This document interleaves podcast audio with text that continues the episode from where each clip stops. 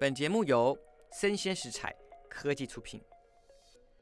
Hello，大家好，欢迎收听昆斯套，我是坤坤。这是一个分享各种历史故事、奇闻异事的频道。今天要跟大家分享的是宦官系列的第三个人物角色——慈禧太后身后的两个男人的下集呀。我们上一集提到说，我们慈禧太后跟安德海对上了我们的东宫太后慈安、同治跟我们的丁宝桢，究竟谁会获胜呢？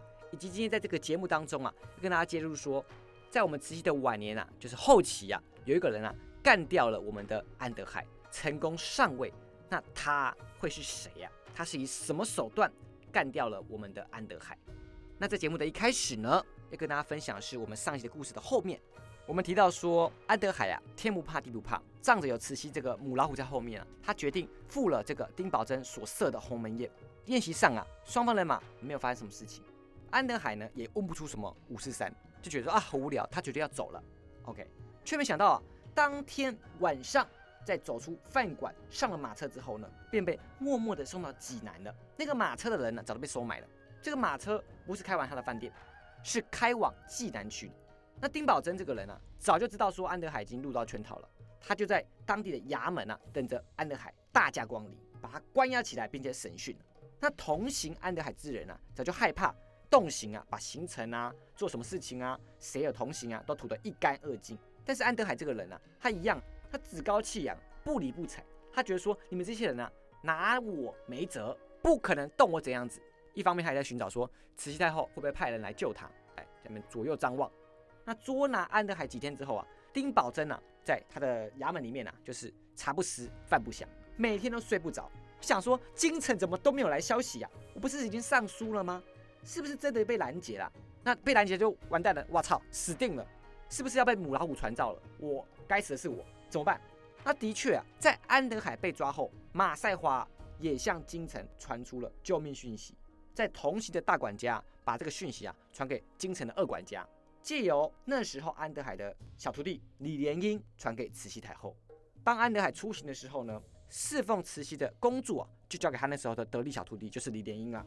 所以他就说叫李莲英把这讯息交给慈禧太后。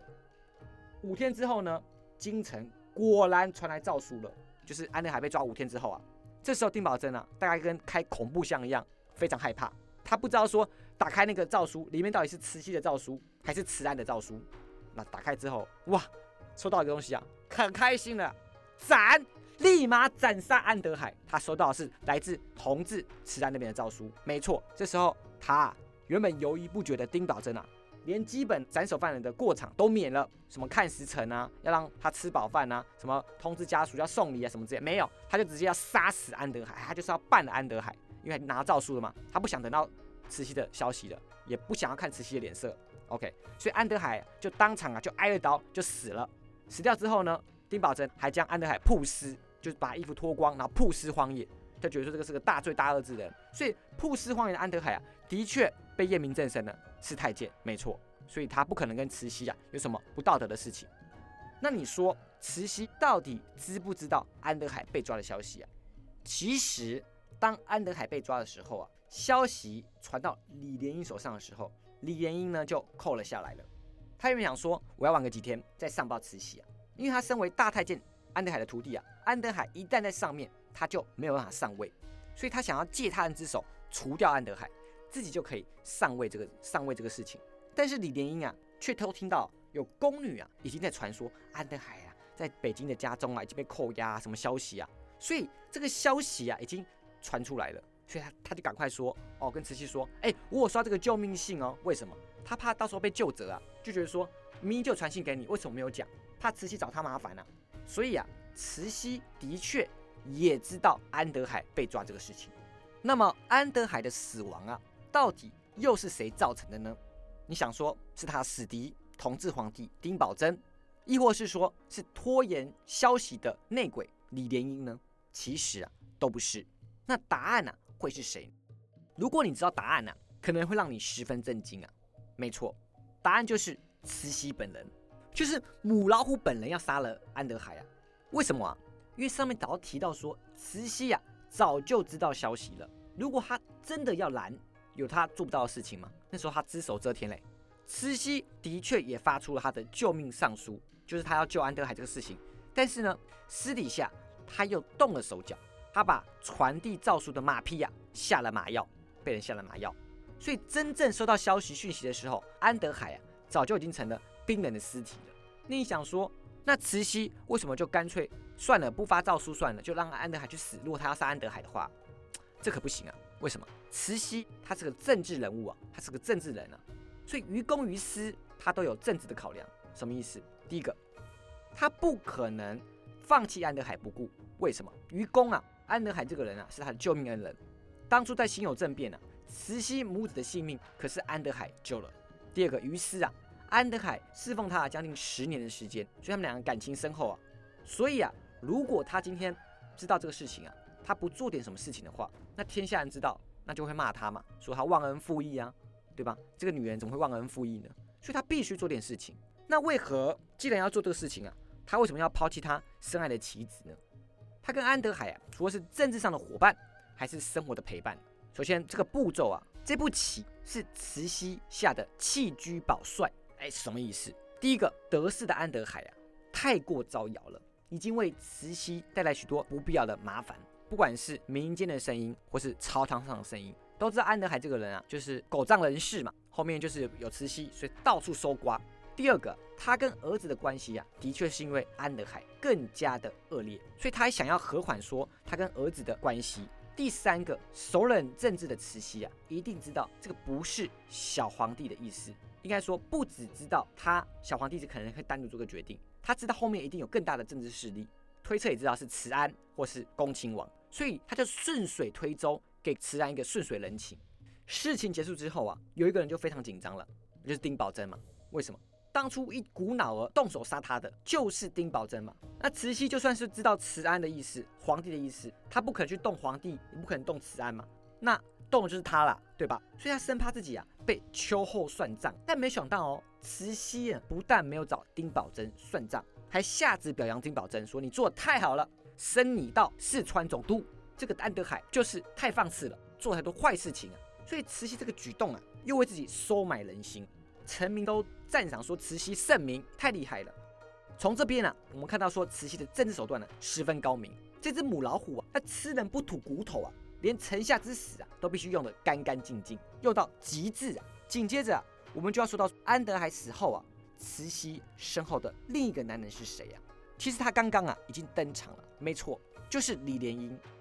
李莲英本名李英泰，莲英这个名字啊是慈禧的赐名。这个人呢，他也是年幼六七岁的时候呢就入宫当了太监。那他的入宫有几个说法：第一个，家里经商失败，然后哥哥智商有问题啊，所以爸爸只好把他送入宫中缓解经济压力。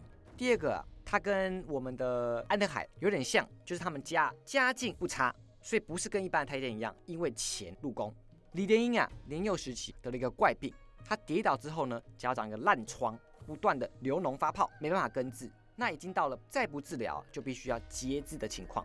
有一天呢，他爸带着他在路上走走走走走，遇到一个就是那个算命卖药的郎中。那这个郎中呢，也开了药方，说可以治疗脚病。同时间呢，他也看了李莲英的脸啊，帮他算了命盘，说这个小孩子啊会克父。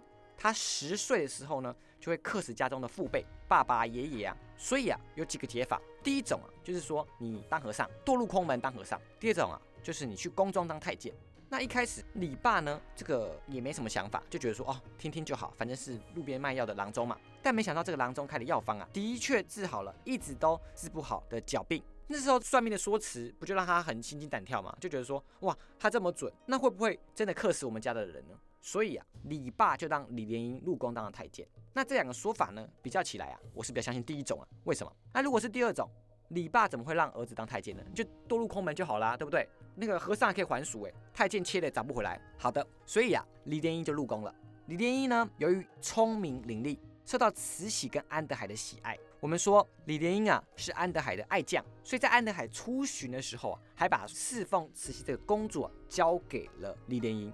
所以安德海也是非常喜欢李莲英，他在十九岁的时候就受封二总管。我们说大总管是安德海嘛？哦，没错。那李莲英这个人有几个特性，他的个性，第一个他善于揣摩圣心，第二个他处事圆滑，善于说话。哎，那我们看几个事例啊，知道说李莲英到底是个怎样的人。第一件事情啊。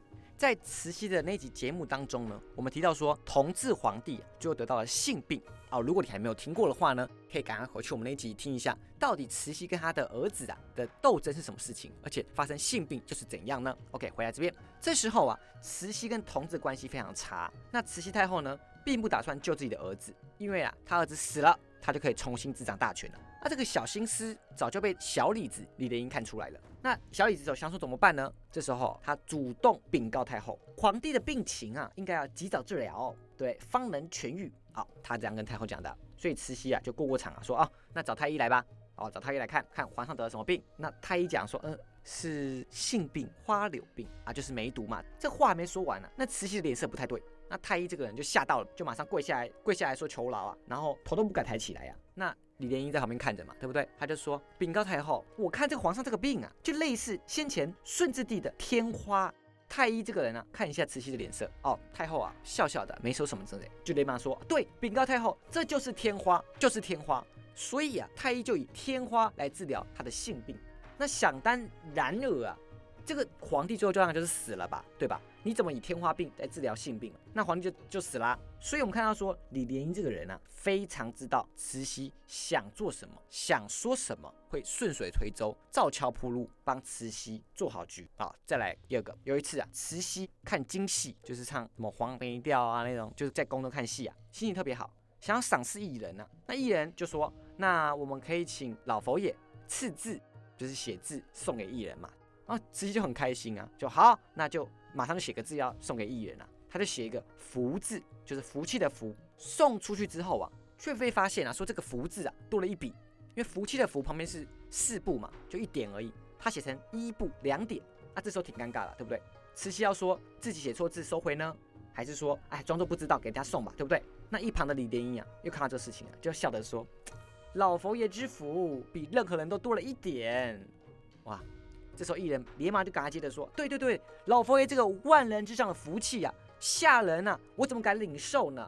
那原本很尴尬的慈禧呀，就哈哈哈大笑说：“没关系呀，那哀家改天再次给你吧。”就把那个写错字收回来了。所以啊，李莲英这个人啊，非常会说话。好，第三点，除此之外呢，李莲英跟安德海不一样的是啊，安德海为了讨好慈禧嘛，他谁都不怕，谁都敢得罪，对吧？他就是会报告小皇帝的事情啊。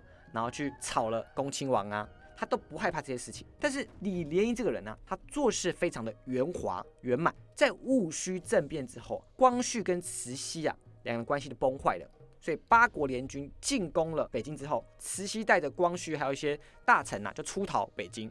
那就算出逃期间呢，慈禧的寝宫住所的被褥啊还是精致华美舒服。所以啊，这一天我们的李莲英服侍慈禧睡下之后啊，李莲英就来到光绪的住所，他发现了。光绪皇帝独自一个人坐在灯前，寒冬之际，没有人在服侍他。除此之外呢，竟然还没有被子可以盖。所以这个事情看到说，因为光绪那时候不得宠嘛，大家都知道他是个弃子，太后已经不要他了，所以没有人要服侍他。那李莲英这个人呢，看到之后就立马跪下来啊，痛哭流涕，他把自己的被子抱过来给光绪帝使用。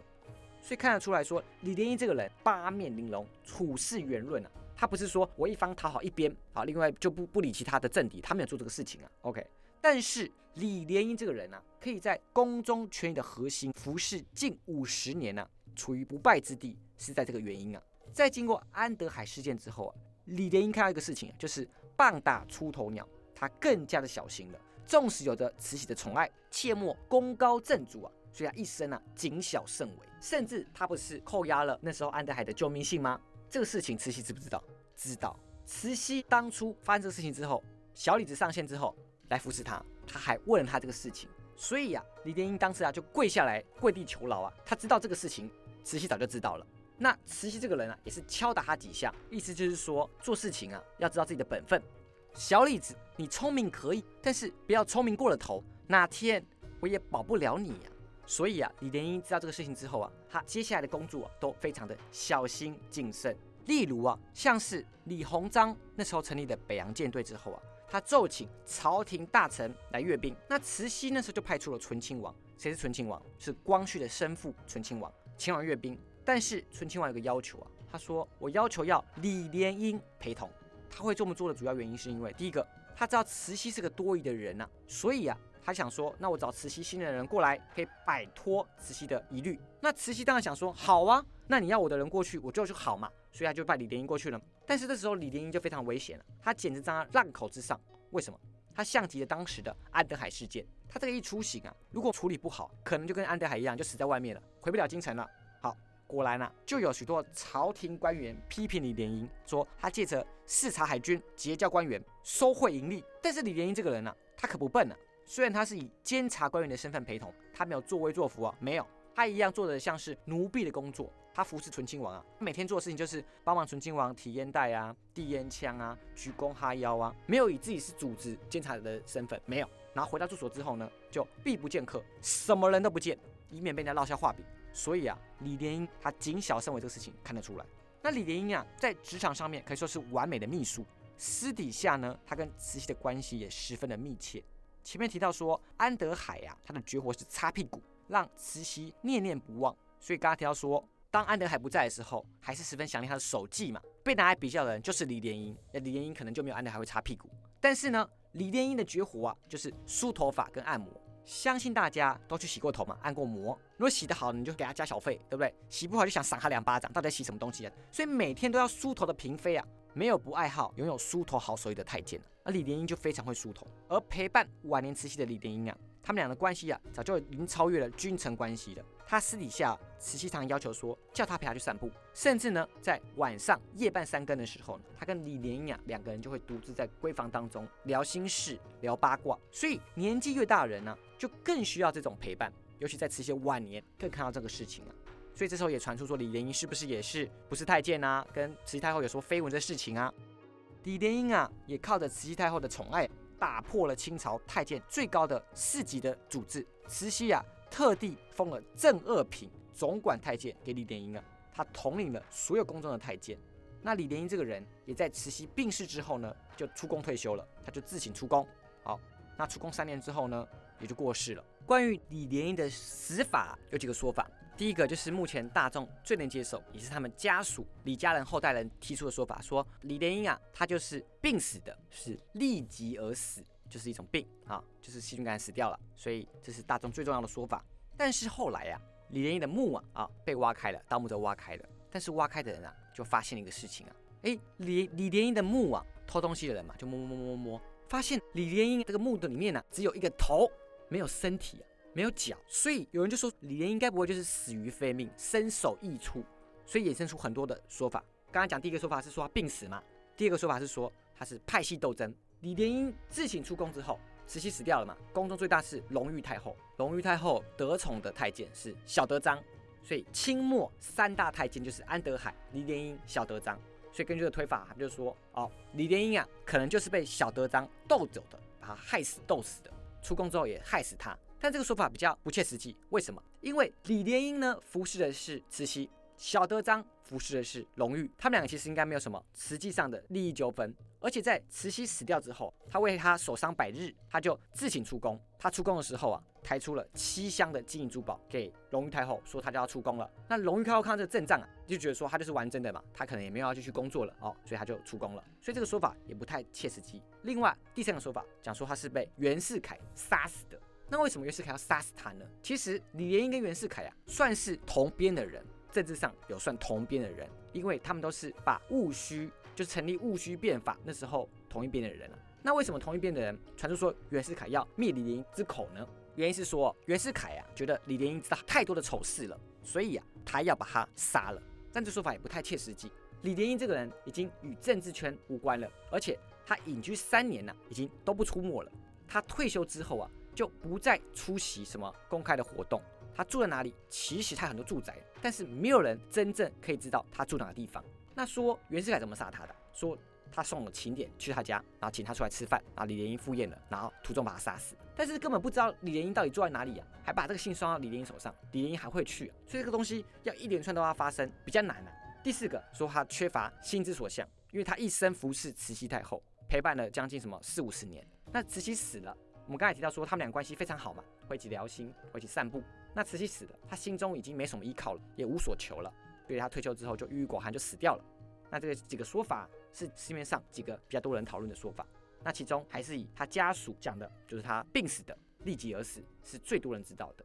那最后我们来讲结论：安德海跟李莲英啊，两个人呢先后服侍慈禧将近五十年啊。当然，他们两个时间是有重复的，就是他们师徒一起服侍的时候啊，都曾经站在权力顶峰的两个人啊，却有了不同的下场啊。安德海呢身败名裂，李莲英啊却做到退休。那其实这个做到退休是非常非常了不得的事情啊，因为站在权力顶峰的人啊。一定非常多的见识啊啊，刀光剑影啊，你接触到太多事情了，你能好好的做到退休，也不被组织干掉，是一个非常厉害的事情。所以跟安德海啊成了两大对比。那就两个人的起点的讨论呢，安德海的聪明才智、知书达理，并没有输给李莲英，他也非常聪明，而且安德海还读过书啊。那使得安德海落马的，的确是因为贪恋权力跟钱财。但是李莲英啊，也不是你想象中这么的清廉呐。当初如果李莲英没有上位之心，也不会扣押安德海的救命之信。虽然这个信就算传到慈禧，慈禧还是会杀他。就讲到说，慈禧早就要干掉安德海了嘛。第二个，李莲英啊，对于官员收贿的钱财呀，也是来者不拒。你该给我钱，那来啊，没关系，好不好？而且那个价码还不是便宜的价码，因为他是总管太监嘛。你太少钱，李莲英还不理你的，不会收的。但是李莲英知道一个道理啊，我再怎么强，再怎么大，不可以盖过组织的光芒。在他年轻准备上位的时候，慈禧敲打过他，他一敲就变懂了，他知道慈禧什么意思啊。所以收到的钱财呀，当然他自己收好收满。但是呢，有什么奇珍异宝啊、特别的宝物啊，他第一个时间拿到是拿给慈禧。哦，有什么好宝物？嗯，老佛爷有没有喜欢？老佛爷一起玩玩看。他深深明白说自己跟主子的关系呀，是上下的关系，不可以越过这条线。所以从这边我们得到一个道理啊，纵然你一身本领啊，权势滔天。断不要想说要只手遮天，锋芒毕露会惹来杀机啊！有时候爱爱内寒光，反而是可以自己悠扬悠远的发光发亮。以上呢是今天带来的宦官系列，慈禧太后身后的两个男人。历史一直是生者留给后世的作品，真真假假，但其中的人物跟故事总是耐人寻味，值得探索。喜欢的话呢，请订阅我，并给五星好评，也欢迎留言讨论喽。我是坤坤，我们下次见，拜拜。